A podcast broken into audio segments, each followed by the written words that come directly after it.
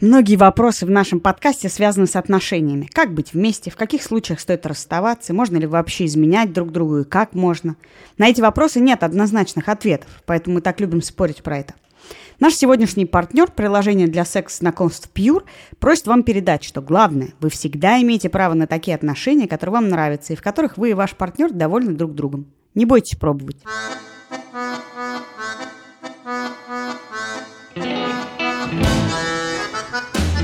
Всем привет, это подкаст «Как жить». Меня зовут Лика Кремер. Меня зовут Галина Тимченко. Здравствуйте. И я, Катя Крангаус. Привет.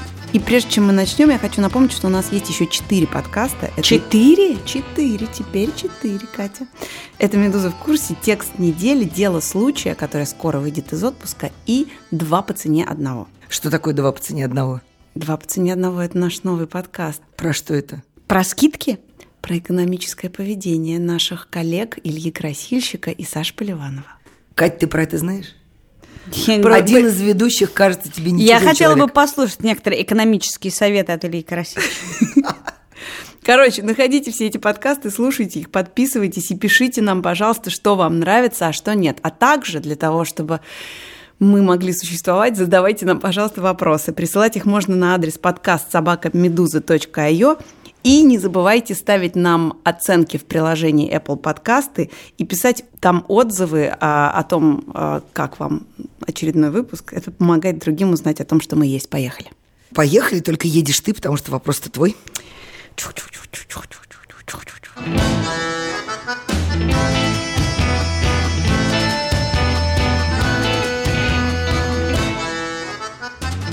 Мне немного за 30. Если вам немного за 30, есть надежда выйти замуж за принца. Нет, не, не замужем.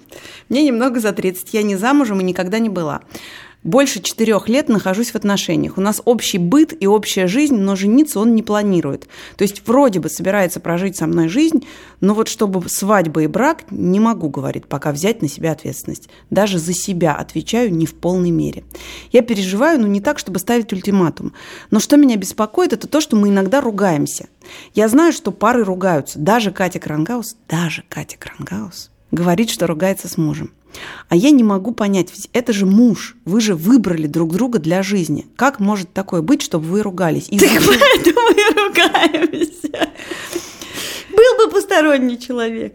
Из-за чего? А что потом? Ведь ссора – это значит несовпадение. А после этого что делать?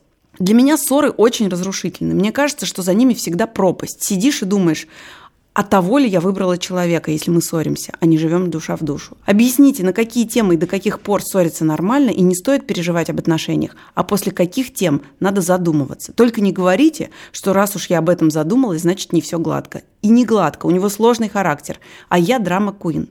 Но я хочу разобраться, что с ссорами. Как понять, что вот тут можно спокойно поскандалить, а тут все пора паковать чемоданы? Но... На эту тему мне вспоминается совершенно великая, великий диалог Антона Носика и Дуни Смирновой в невышедшем выпуске «Школы злословия», когда Дуня Смирнова спросила, Антон, вот ты умный, скажи, мне уже пора валить? Он говорит, ну, понимаешь, в чем дело? Отношения со страной – это как отношения с мужчиной. Когда тебе пора, это ты знаешь, что тебе пора. Вот ты встала, посмотрела на него и сказала, больше не могу. Тебе никто не может сказать, когда пора валить. Поэтому давайте говорить о том, какие ссоры нам кажутся приемлемыми, а когда э, это прям совсем уже безобразие. Слушайте, ну, мне очень созвучен вопрос нашего слушательницы, особенно потому, что он от, обращается ко мне, как уж, ну, если уж в Моссовете ссорятся, то вообще непонятно, как жить. Но я жила с человеком, который ненавидел мой маленький чемодан потому что я регулярно его собирала. Прости, у тебя большого не было или вещей было мало? Молода была, Галь, ну что был собраться, подпоясаться только. Ну, маленький чемодан, он же внутри у каждой женщины. Короче говоря, я вот таки упаковала, а вот с мужем ни разу не паковала чемодан, хотя ссорюсь, дай боже, вообще иногда. Я считаю, что когда пора паковать чемодан, действительно, он у тебя упакован, и ты с ним выходишь на личную клетку. Тут нет другого ответа, и никакого другого ответа быть не может. Он как бы самоупаковывается в нужный момент. Это такое свойство твоего чемодана. А что касается ссор, ну, честно говоря, вы зря ожидаете от нас, что, или от меня, что мы скажем, ну, раз вы задумались, то не все гладко. Мне, мне кажется, вопрос того ли человека я выбрала, абсолютно адекватным вопросом. Мне кажется, вообще-то им нормально задаваться раз в некоторое время и получать на это соответствующий ответ. А что касается ссор, ну, слушайте, вы взрослые люди, вам за 30, вы вообще-то привыкли жить какой-то своей жизнью, и даже если вы кого-то очень любите, и, например, не знаю, есть дети, вот с детьми никогда не разведешься, да, и тебе не приходит в голову паковать чемодан. Но и с детьми бывает, ты как бы говоришь, нет, у нас дома так не будет. И как бы, как, как бы ты ни любил, и кого бы ты ни любил, не все удобно в жизни. Вот там, где надо задуматься, это где возлюбленный ваш говорит, что он не может за себя отвечать, и вот это какая-то полная мутатня, по-моему, и инфантилизм. И вообще-то вы уже живете вместе, вы вообще уже в браке, потому что у вас общий быт и общий дом, и вы спите друг с другом. То, что у вас нет штампов в паспорте, это другой разговор. Поэтому то, что он говорит, это какая-то фуфел какой-то. Но это ничего не значит. Вы можете прекрасно прошить с ним всю оставшуюся жизнь. В общем, да, я тоже считаю, что скандалить можно и нужно спокойно или неспокойно. Но у меня в этом смысле, вот у каждого из, из людей в семье разный опыт, разный опыт там детства, отрочества, юности. И я, например, в подростковом возрасте познакомилась с женой своего близкого родственника, и я никак не могла понять, почему они все время ругаются. Они или часами напряженно молчат, что вообще меня просто выводило из себя и не могут договориться. Потому что у нас в семье, как бы, если все, ну, если кто-то с кем-то ссорился, то либо мгновенно мирились, либо как-то всерьез к этим ссорам вообще не относились. Это обижаться долго и всерьез было не принято. Но я для себя выяснила, благодаря знакомству с этой женщиной, с их отношениями, что вообще-то такие отношения тоже бывают. И они иногда такие напряженные и наполненные ссорами отношения иногда бывают даже гораздо крепче внешне гармоничных и благополучных. Ну вот э, можно я тебя на секундочку да. прерву? Я прожила замужем 10 э, лет, мы ни разу не поссорились. А, вообще, Серьезно? Да, когда мы развелись, то все наши родственники, включая э, свекровь и мою маму, все были в ужасе, потому что никак э, не могли понять, а что не так, мы никогда не ссорились. Единственное, когда мой муж уходил уже совсем из дома, ну, не с чемоданом, как бы он заранее все собрал, и, э, но он обернулся в дверях, и первое и последнее грубое слово, которое он мне сказал, «идиотка». Вот. Это было, это единственная наша была с ним ссора, что не говорит вообще ничего. Подождите, а как, Галя, как? Ну так, вот мы не ссорились, но мы разошлись, мы были совершенно разными людьми. Когда нам нужно было выяснить, выяснить отношения, мы выясняли их шепотом и предельно корректно, да? Мы ни разу в жизни, у нас не было скандалов. Вы даже напряженно не молчали часами нет, или нет? Нет, нет. Потому что ну, я вот тут, кстати, можно привязаться да, Поэтому еще я к чему к... веду? К тому, да. что ссоры ни о чем не говорят. Есть просто несколько коротких правил, вот которые я, например, даже в ссорах, ну вот с близкими людьми, ну, например, там, не знаю, с сестрой, там еще с какими-то моими последующими романами, э, героями моих романов, никогда не переходить на личности, то есть говорить, ты неправильно поступил, но, ну, помните, да, не грех, а не грешника. Вот. Э, то есть ты мне всю жизнь испортил, ты подлец, подонок, вот это вот никогда в жизни. И никогда не обсуждать и не критиковать его родственников. Особенно маму и папу, и бабушку, и дедушку, то есть близких родственников. Нет, Ни ну вообще, да, вот вопрос про разрушительный. Вы спрашиваете, как понять, что ссора не разрушительна. Мы, когда ссоримся, мы действительно...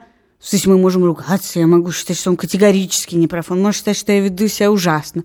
Но мы не... Как бы ты не переходишь некоторую границу ты ну, не у вас говор... есть базовое согласие какое-то. Нет, ты не обижаешь человека.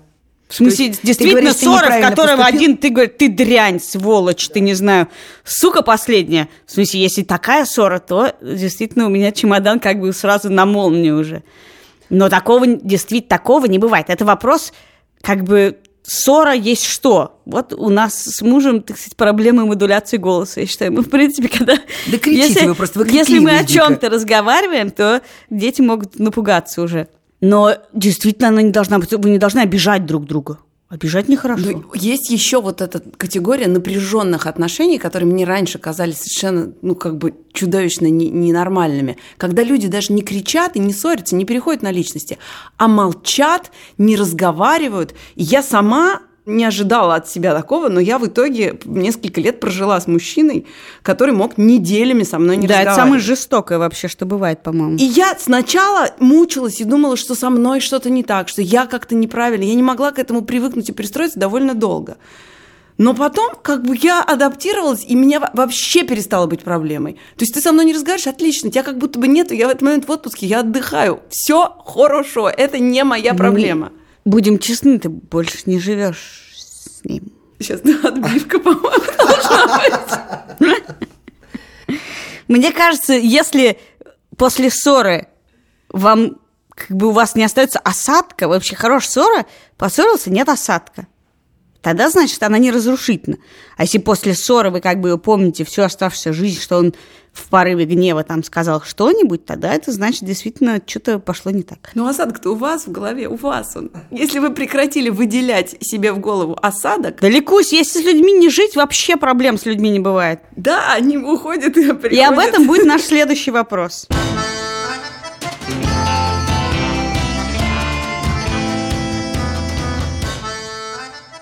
А сейчас будет вопрос, который выбрал наш партнер Pure. Это э, такое приложение для секс-знакомств. Привет, мне 30 лет. У меня нет постоянных отношений. Был один роман в университете, а сейчас я даже начала получать удовольствие от жизни в одиночестве. При этом у меня бывает иногда секс от случая к случаю, и мне, в общем, хорошо. Я не хочу сейчас постоянного партнера и не хочу, чтобы кто-то ходил в трусах у меня по дому и ни к чьим родственникам я ездить не хочу. Но я постоянно чувствую жалость от моих подруг, которые ходят обвешанные детьми и мужьями. И при этом они еще смотрят на меня с осуждением, когда я убегаю из кафе, потому что наклевывается неплохое свидание на ночь.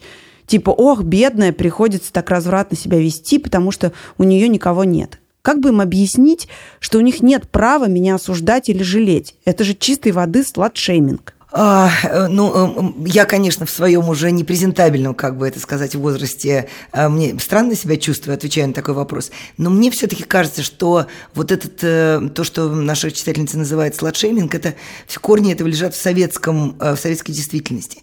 А, видите ли, в чем дело? Вот я помню, что мне всегда говорили, что вот почему ты, ты не должна звонить первая, ты не должна быть, вот пусть тебя завоюют. В общем, чудовищные глупости все время говорили.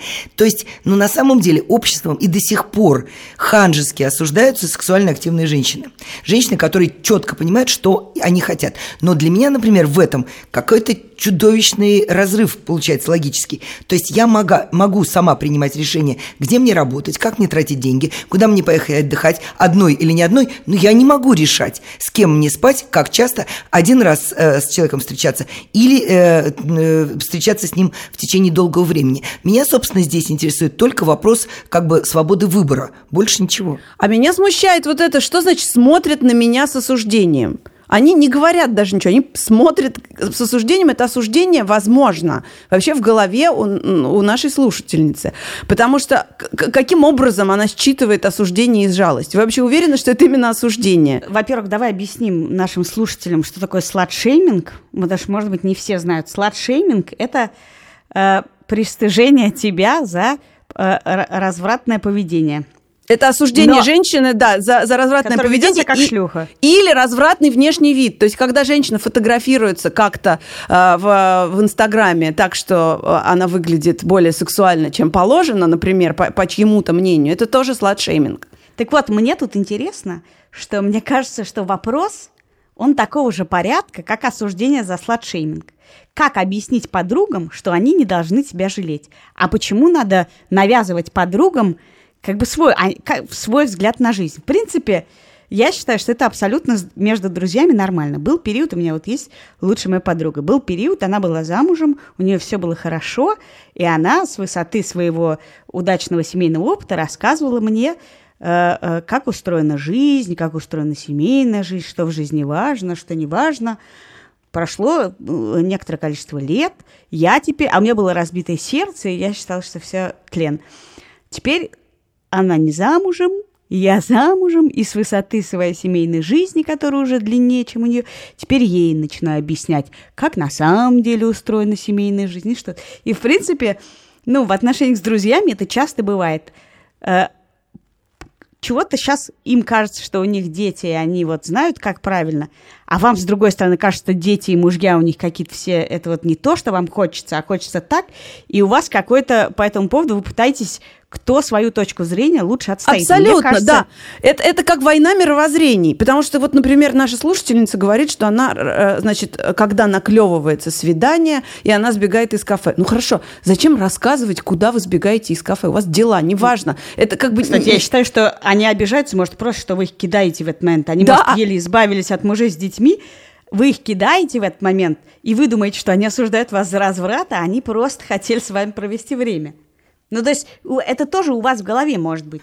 А, но, Слушайте, но я... я вас хочу, простите, я вас хочу все-таки вернуть немножечко к э, не, не к сладшеймингу, а к одноразовым свиданиям. Но как бы э, я думаю, что, может быть, подруги чувствуют в этом угрозу или нет?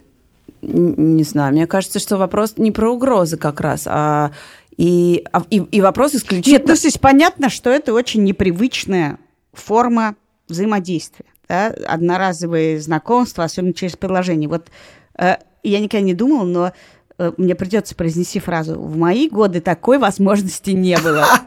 До того, как... Господи, я отмщена, я отмщена, спасибо. До того, как я вышла замуж, у меня не было такой возможности, кроме как пойти в какое-то место, в бар и попытаться от там кого-то подцепить. Для меня сама мысль об этом была так ужасна, что я этого не делала. В отличие от моего мужа, который как бы тоже мучился, но у него это чуть лучше получалось. Я бы думаю, что жизнь многих людей э, была бы гораздо лучше, если бы нам не приходилось реально вот это как бы надо устраивать, о чем-то договариваться. Короче, мне кажется, что э, ваши подруги, может быть, находятся в том же положении, что и я, и им кажется, что это какое-то вот это Э, в темном переулке неизвестно с кем э, вы познакомились. Но я, надо сказать, однажды высунул нос из этого переулка, потому что мне тоже всегда было как бы, мне казалось, вот как это, вот эти приложения. Я в какой-то момент скачал себе приложение для знакомств, и время от времени, когда мой телефон, попадался на глаза кому-то из моих друзей или знакомых, я думала, господи, интересно, что они теперь обо мне подумают. Хотя, скорее всего, они вообще ничего не думали или не замечали этого, но меня это беспокоило, что вот как же, что, потому, что, что, потому что вот этот слайд-шейминг, он живет у каждого человека в голове. Это, ну, и, и, и домысливание, что в этот момент думают о вас подруги, беспокоятся ли они за, за то, что что-то случится с вами, в смысле, завидуют они вам? думают, или... что ты хочешь с кем-то познакомиться. И почему-то сам этот факт действительно вгоняет тебя в краску. Неужели они подумают, тебя что в краску, тебе а нужен подруг. секс? Да, да, да. да. Но на самом деле, эм, я даже помню, что в сериале «Секс в большом городе» э, главная героиня как-то так пыталась себя вести. Они это тогда называли 20 лет назад как мужчина.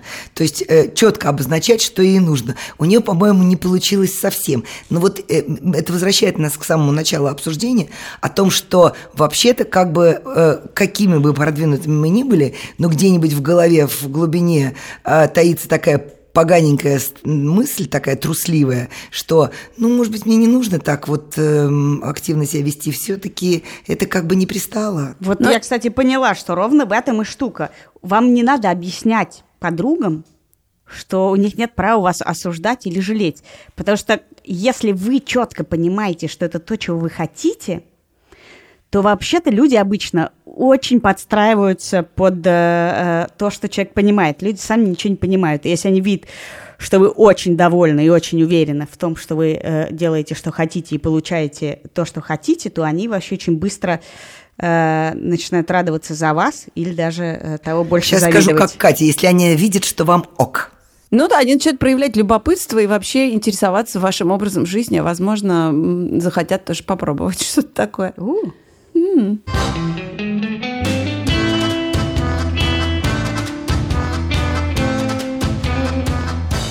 Я живу в большом городе, куда случилось переехать несколько лет назад. Веду достаточно затворнический образ жизни. Живу в одиночестве. Не сильно тяготею к общению с людьми. С трудом с ними схожусь, легко расстаюсь. Малочисленные друзья живут в другом городе, который далеко. Видимся мы раз в несколько лет. Общение наше носит вполне безмятежный и непринужденный характер. Но вот недавно у меня обнаружилась злокачественная опухоль. И как бы мне того не хотелось, появилась потребность в моральной поддержке. Я не понимаю, стоит ли говорить об этой проблеме людям, которые могут совсем не хотеть окунаться в чужие сложности со здоровьем. Меня мучают разные вопросы. И я понимаю, что задавая их, можно наткнуться на жалость. И вообще все это выглядит как некая попытка привлечь постороннее внимание. Подскажите, стоит ли озвучивать это людям? Или все-таки самостоятельно с этим всем справиться, не вынуждая других показывать свои эмоции и чувства, которых может совсем и не быть, и которые точно вряд ли окажутся положительными и оптимистичными? Ой, это, простите, пожалуйста, довольно трудно говорить, но это какой-то вопрос, в котором собраны, по-моему, все заблуждения человеческих отношений, какие только могут быть. Но можно я начну с несерьезного.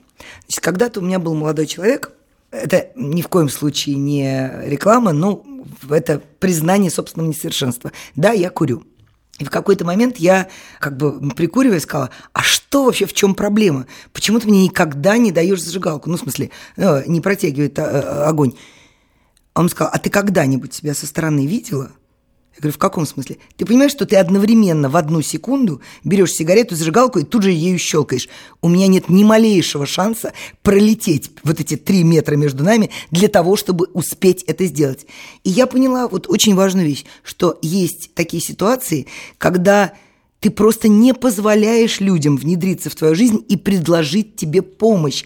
От зажигалки до реальной, нормальной помощи. Ты так себя ведешь, что никому не приходит в голову предложить себе помощь. Ты не даешь людям шанса проявить их хорошие качества. У меня для этого есть даже термин в моей внутренней философской доктрине – я называю Господи, это... у меня ее нет, Катя. Я ну, что это... такое? Я все время чувствую себя каким-то недоделанным человеком рядом с тобой. Зажигалка, и у тебя есть и синдромы, и симптомы, а у меня только зажигалка в руках. Я называю это валентность, что у человека должна быть валентность. Если ты жалуешься, что там, не знаю, ты не встретил любовь или у тебя нет друзей, то надо задуматься, есть ли у тебя такая валентность, а именно как бы место для такой возможности, да, пустое место. Катя, но ну, тут, подожди, я хочу... Стигматизировать валентность тоже. Не буду стигматизировать валентность, но хочу сказать, что здесь не просто собраны все мифы и заблуждения про человеческие отношения, а вообще-то, мне кажется, все страхи, которые высказаны нашим слушательницей, относятся к ней самой.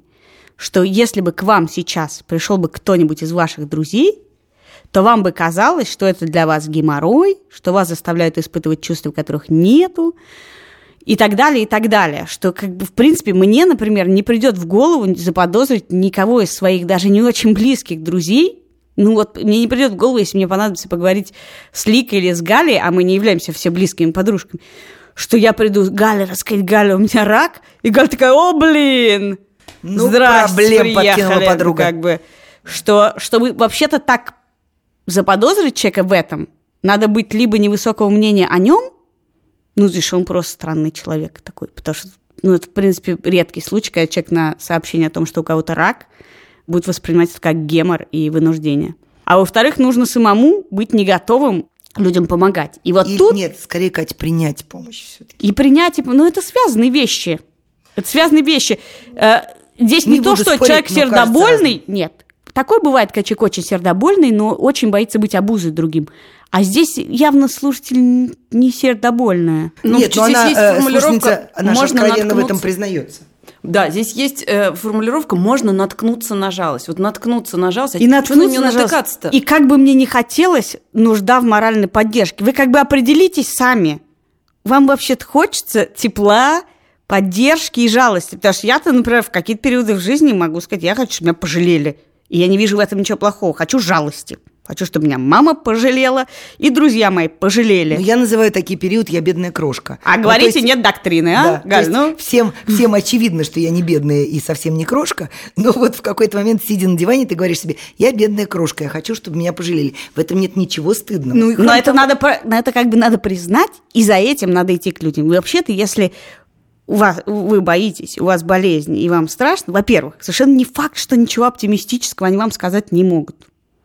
Вы мало знаете о человеческих возможностях. Люди могут поддержать и помочь, и сказать какие-то оптимистические вещи в разных ситуациях. А во-вторых, ну надо честно сказать, я хочу этого, дайте мне это, пожалуйста. И, и тогда нет вопроса. А если вы говорите, я как бы и сама-то не хочу, но надо, вот мне моральная поддержка надо – и не факт, что вы мне дадите, то это действительно другой уровень вопроса. Мне кажется, это очень связанные вещи. Ну и потом, кроме сценария, я им скажу, что я болен, и они меня будут жалеть, есть еще много всяких вариантов вообще-то. Я не хочу вам их подсказывать, но, может быть, кто-то из ваших друзей, например, тоже нуждается в вашей помощи, в вашем внимании. И от того, что вы кому-то поможете, или вы с кем-то поговорите просто, или что-то для кого-то сделаете, вы себя тоже будете чувствовать не так одиноко и, может быть, лучше. Ну, э, если можно, я тоже коротенькую еще одну историю расскажу. У меня есть близкая подруга, мы с ней как-то в выходной сбежали от семьи и гуляли просто по бульварам, и она мне сказала, вот знаешь, какая удивительная история? У тебя очень много друзей, а у меня есть только ты. Вот как так получается? И я могла с ней разговаривать абсолютно откровенно и сказала, понимаешь, в чем дело? Дружба – это такая история, как трастовый фонд. Туда надо вкладывать. О, Ты да, да. готова жертвовать своим временем, силами, не знаю, деньгами, терпение вкладывать туда. Как бы тогда эти отношения построятся. Это всегда движение обоюдное. Я говорю, потому что, ну вот, например, я своей подруге сказала, ну ты же всегда меня упрекаешь, что вот мне кто-то звонит, и я вздыхаю, говорю, ну, конечно, приезжай. Вот. И ты все время меня упрекаешь, что я трачу свою жизнь на какие-то бессмысленные разговоры с какими-то непонятными людьми. Но потом выясняется, что эти люди и есть вот тот самый круг, от которого тебе тепло. Я бы сказала, что это венчурные инвестиции. В смысле, они не всегда оправдываются. Иногда у тебя есть друзья, которые всегда нуждаются. Всегда ты им должен посоветовать, помочь, э, не знаю, поддержать, и они ноют. Всегда. И могут на всю жизнь. А есть люди, сначала они тебя ноют. Ты, не знаю, три года выслушаешь их нытье. Потом оказывается однажды, что и ты начинаешь им ныть, и они тебе помогают. А потом начина... И это такое взаимодействие, ну, переливание из пустой в порожнее. Вот у нас тоже с друзьями как бы такую... Все берут на себя разные функции, кому кто-то нужен пинка, и ноющий превращается в, в вполне мотивирующего друга и начинает тебя пинать. Только допинал тебя, ты только немножко расправил плечи, он опять уже ноет, и его надо поделать. Но это действительно дружба, это такое, ну, копай картошку по весне, по осени, там, когда и надо.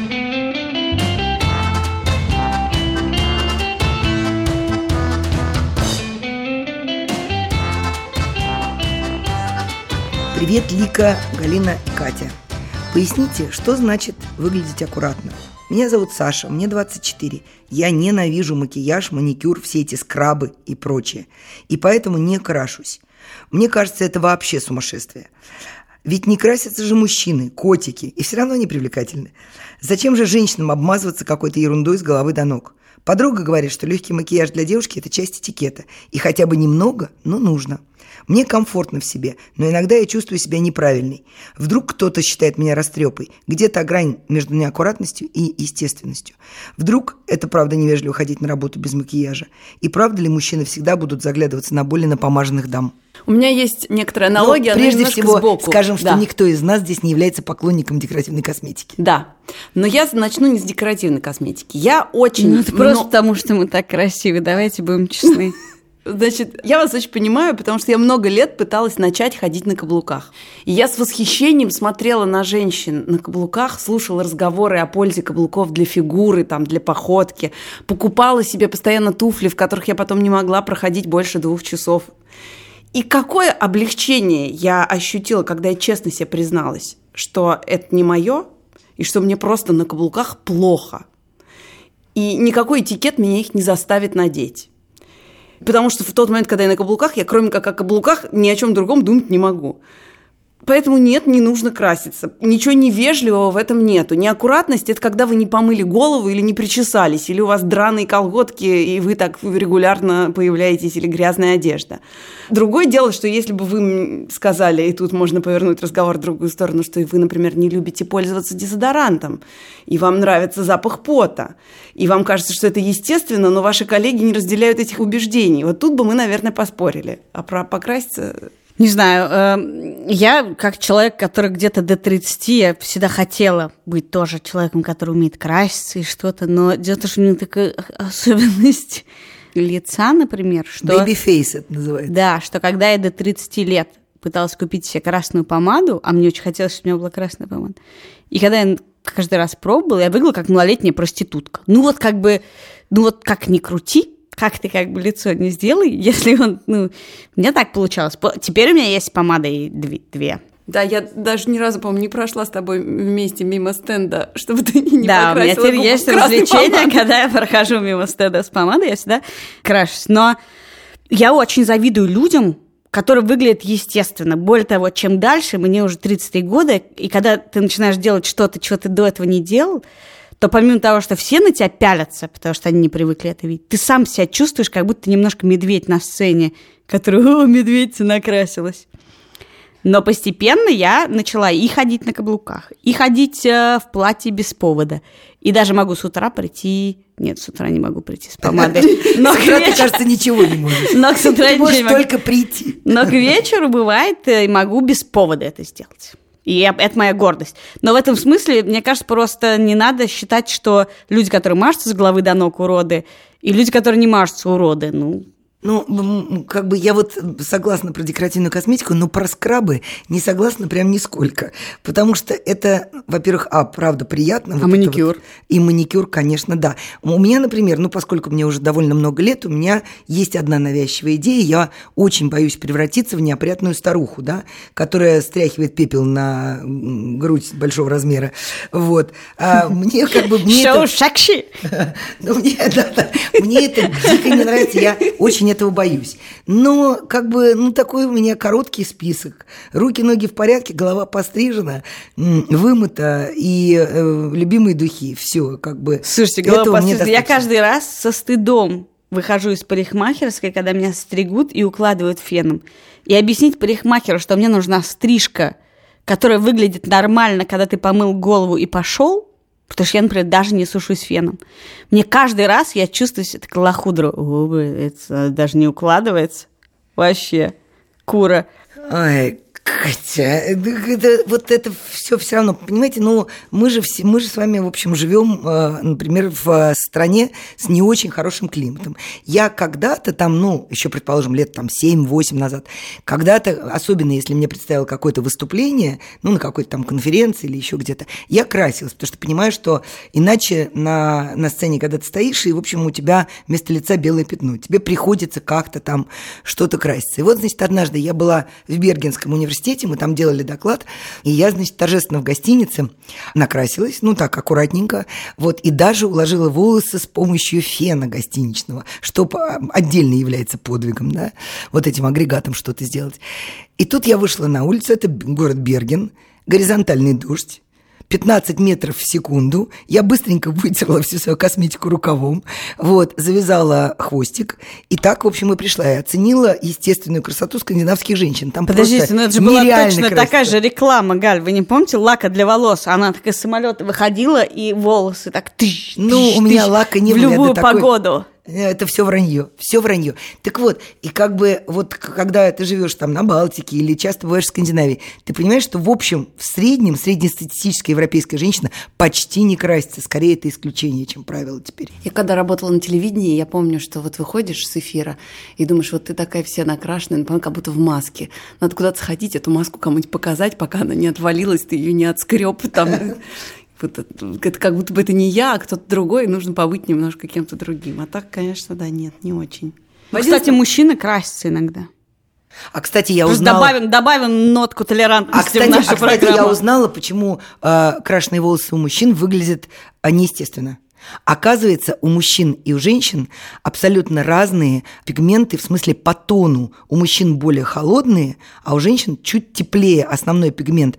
И когда краску для женщин наносят на голову мужчины, вот как раз и видно, что у него крашеные волосы, потому что, оказывается, для мужчин должны быть специальные краски. И вот на этой нотке можем переходить к следующему вопросу. Боже, боже, боже.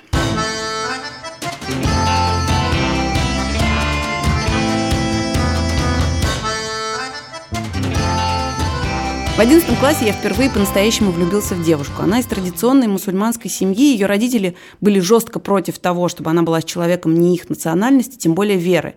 Сама же она разделяла мои взгляды насчет религии. Мы убежденные атеисты. Отношений в семье и говорила, что в этой семье ей тяжело.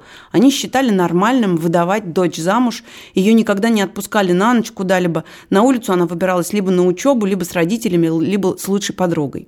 У нас завязался роман, но из-за слежки родителей нам приходилось видеться как шпионы на чужбине в строго определенном месте и не более часа-двух. Так продолжалось два с половиной года. Поначалу мы виделись достаточно часто – а, что смягчало сложность ситуации. Но однажды нас заметил один из ее родственников, доложил матери, после чего у них случился скандал, и мы стали видеться один раз в неделю. Разговоры с матерью не помогали, она на отрез не хотела ничего слушать. Тем не менее, мы строили планы, как после окончания вуза мы сбежим в другой город, заживем там, наконец, счастливо, но меня не хватило. Я или в поисках недостающего тепла, или же секса спал с другой долгое время. Это были невыносимые отношения, потому что, смотря в зеркало, я видел мерзкое существо, не способное ни на серьезное решение, ни на ограничение самого себя – Этой осенью мы расстались по моей инициативе. Я встретил другую. Сейчас живем вместе, но часто у меня выдаются вечера, когда я терзаю себя за то, что не вызволил ее из той семьи, не дал ей счастья, свободы, которая ей так нужна, не дотерпел, не сдержался, врал ей и в итоге разбил сердце. Как простить себя, если не можешь найти оправданий своим поступкам? Мне кажется, очень хорошая история. И я тут выступлю как антиэйджист, хотя обычно выступаю как эйджист и предлагаю всем 18 лет – не забивать себе голову такими сложными вопросами. Но мне кажется, что да, вы поступили некрасиво. И в этой ситуации, это была тяжелая ситуация, трудная, вы попали в трудную ситуацию, вы в ней повели себя некрасиво, врали, и дело не в том, что вы расстались, что вы живете с другой и не дали счастья и свободы. Это, как бы это не ваша задача, это не ваше обязательство дать кому-то свободу. Ваш роман не сложился, а, она не вырвалась, вы не вырвали, вас не хватило, ее на самом деле не хватило, вас всех не хватило на это. Но когда вы встречаетесь с девушкой, для которой как бы есть какие-то принципы, и вы параллельно спите с другой, и все вам противно, всем противно, то это так, вот это с вами произошло, мне кажется, очень полезно знать про себя, и многие из нас про себя знают, а многие отрицают, а некоторые не знают, что есть ситуации, в которых вы можете поступить так, как вам самому будет неприятно. У меня есть области, в которых я знаю, что если меня загнать, я поступлю некрасиво, согласно моим представлениям об этом. И на самом деле, чем раньше вы про себя узнали, что вы не принц на белом коне, а у вас есть какие-то такие слабости, такие слабости, какие-то слабости останутся в прошлом, и вы будете помнить, что там 18 лет вы, там, не знаю, могли то, не могли это. Не за все надо себя прощать. Это не значит, что надо себя как бы что-то с собой по этому поводу сделать, но вообще-то не за все надо себя прощать. Вы поступили по-вашему. Ну и, по-моему, не очень красиво, ок, так бывает. Теперь вы живете другой жизнью. Если вы не хотите больше поступать некрасиво, подумайте, как этого избежать. Ну, я, я бы не преувеличивала знаешь, некрасивость про, этого да. поступка. Кать, э, знаешь, мне кажется, что вот когда мы переходим в область прямых советов, э, тут, ну, как бы, тут немножечко, ну, мне не нравится эта ситуация. Я бы хотела, чтобы мы просто поговорили о том, когда вот такая ситуация бывает, когда ты действительно совершаешь что-то такое, чего ты сам про себя не знал, и это может касаться чего угодно, не только отношений. Вот э, когда ты ношу для себя взял не по силам, да. Бывает, что ты работу берешь себе не по силам, и со мной, например, такое было. Бывает так, что отношения тебе не по силам. В тот момент, когда ты отказываешься, всегда ли это предательство, или всегда ли это получи... некрасиво Нет, поступает? скорее же, Галь, тут вопрос такой, если вы взяли работу не по силам и просрали дедлайн, надо ли себя простить за это, и как себя простить? Мне кажется, надо знать, что вы на это способны, и бывает, что вы не можете оценить свои силы. Это не значит, что вам надо себя за это простить, потому что вы просрали дедлайн. Ну подожди, но прежде чем ты просрал дедлайн, у тебя было понимание или осознание того, что эта работа тебе не по силам, что ты с этим не Может, справляешься. не было. Что ты, в конце концов, если вернуться от дедлайна сюда, что ты этих отношений не хочешь, что ты с ними не справляешься, не можешь, они для тебя невыносимы. Поэтому... Ну после я... того, как просрал дедлайн, как-то глупо говорить, что ты вдруг понял, что ты этой работы не хочешь. Ты всегда, когда просрал дедлайн, понимаешь, что не хочешь этой ну, работы. Нет, не бывает так, что ты не понимаешь. рассчитал силы, например. Ну потому что никто из нас, э, понимаешь, я хочу с тобой поспорить, потому что а, в прошлый раз мы когда говорили, ты говорил, да никто про себя ничего не знает, в 18, ни в 30 лет. Ну, как бы ты же говорил про это. Поэтому бывает так, что тебе кажется, тебе очень хочется быть хорошим, но бывает, что ты поднял чемодан, от которого реально ты просто надорвался. Просто у меня был очень хороший мой друг, и он, я надеюсь, что мы до сих пор с ним друзья, правда, давно не виделись, но он был старше меня, и мы даже друг другу так э, в шутку называли брат и сестра. Вот. И э, я когда-то ему вот что-то такое говорила, и он сказал, слушай, самая большая фигня в жизни начинается, когда кто-то кого-то начинает спасать. И это правда. Каждый, в общем, на самом деле отвечает за себя. И вот эта история, что, может быть, я не знаю, какие там были отношения.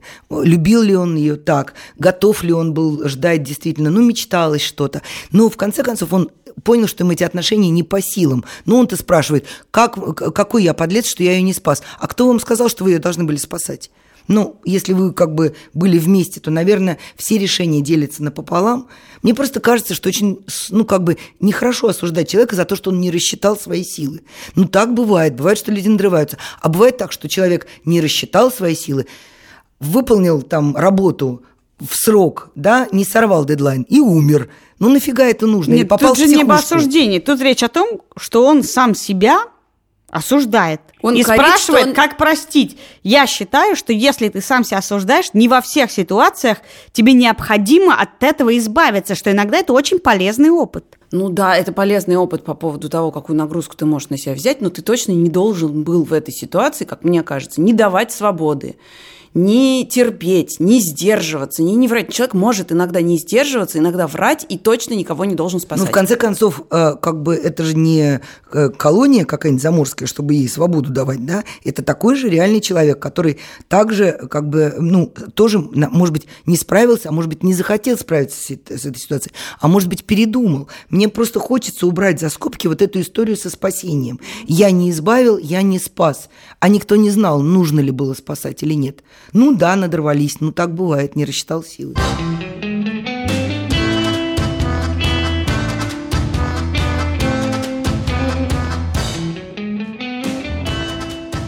Ситуация такая. Я закончила школу 4 года назад, переехала в другой город, потеряла контакт с одноклассниками. Не скажу, что отношения были теплыми. Сегодня меня добавили в беседу под названием «Сбор». Из сообщения я узнала, что у моего бывшего одноклассника умер отец, и семь человек из класса собирают деньги. Установили минимальную сумму – 500 рублей. Я этого одноклассника совсем не знаю. Когда приезжал на каникулы, мы столкнулись на улице и не поздоровались. И никак к нему не отношусь. И если уж совсем честно, я не уверена, что мне не все равно на его беду. Но ребята в довольно агрессивной манере просят и требуют собрать нужную сумму. Я не чувствую в себе искреннего посыла помочь, совсем не чувствую.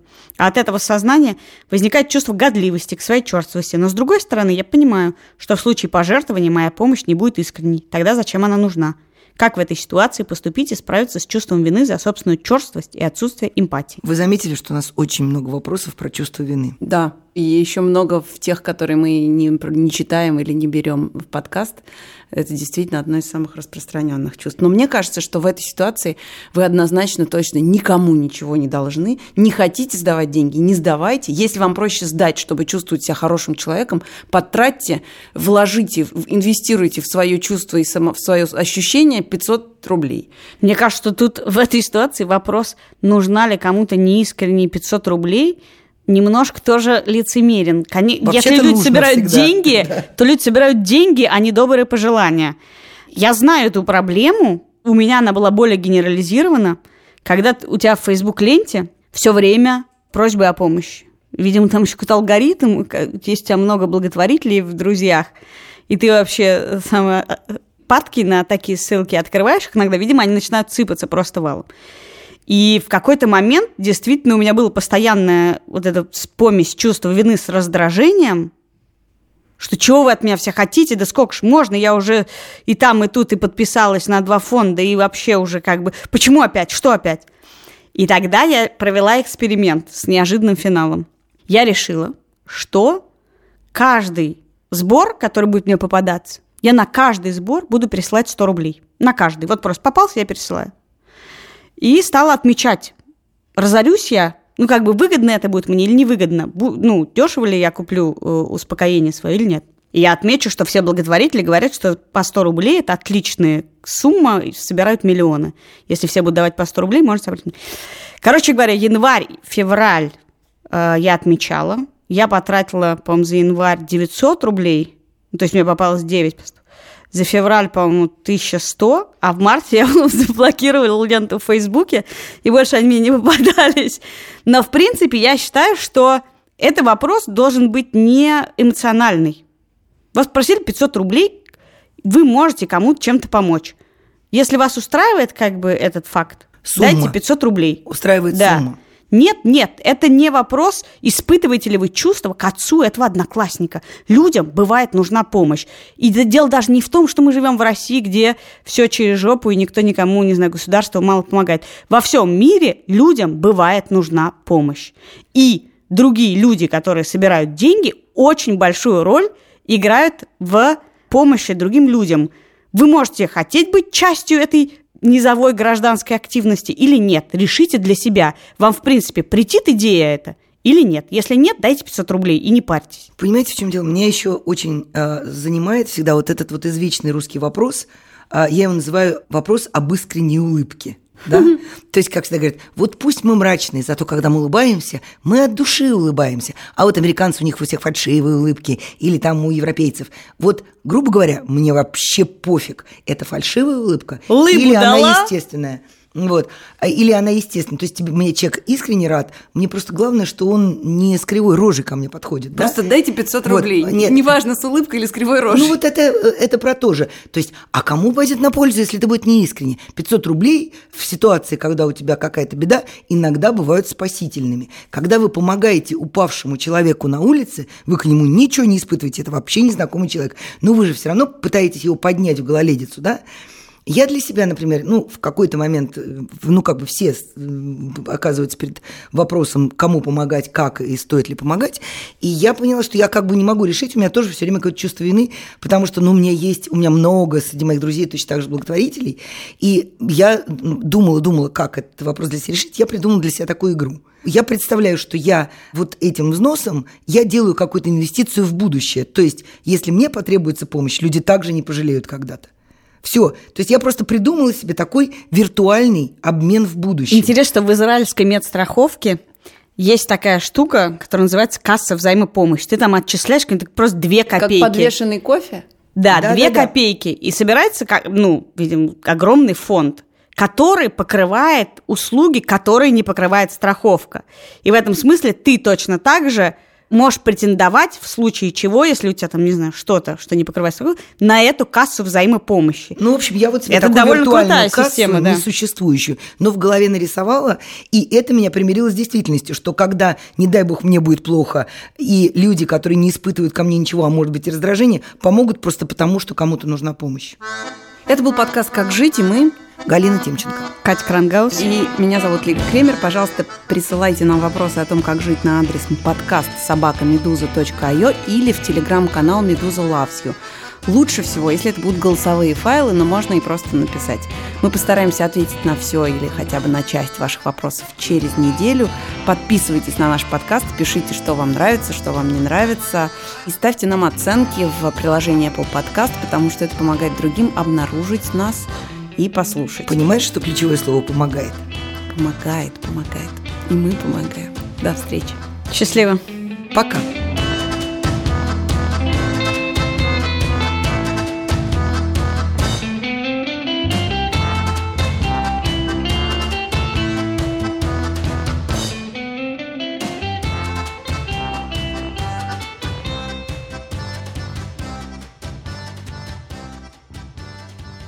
Многие вопросы в нашем подкасте связаны с отношениями. Как быть вместе, в каких случаях стоит расставаться, можно ли вообще изменять друг другу и как можно. На эти вопросы нет однозначных ответов, поэтому мы так любим спорить про это. Наш сегодняшний партнер приложения для секс-знакомств Pure просит вам передать, что главное, вы всегда имеете право на такие отношения, которые вам нравятся, и в которых вы и ваш партнер довольны друг другом. Не бойтесь пробовать.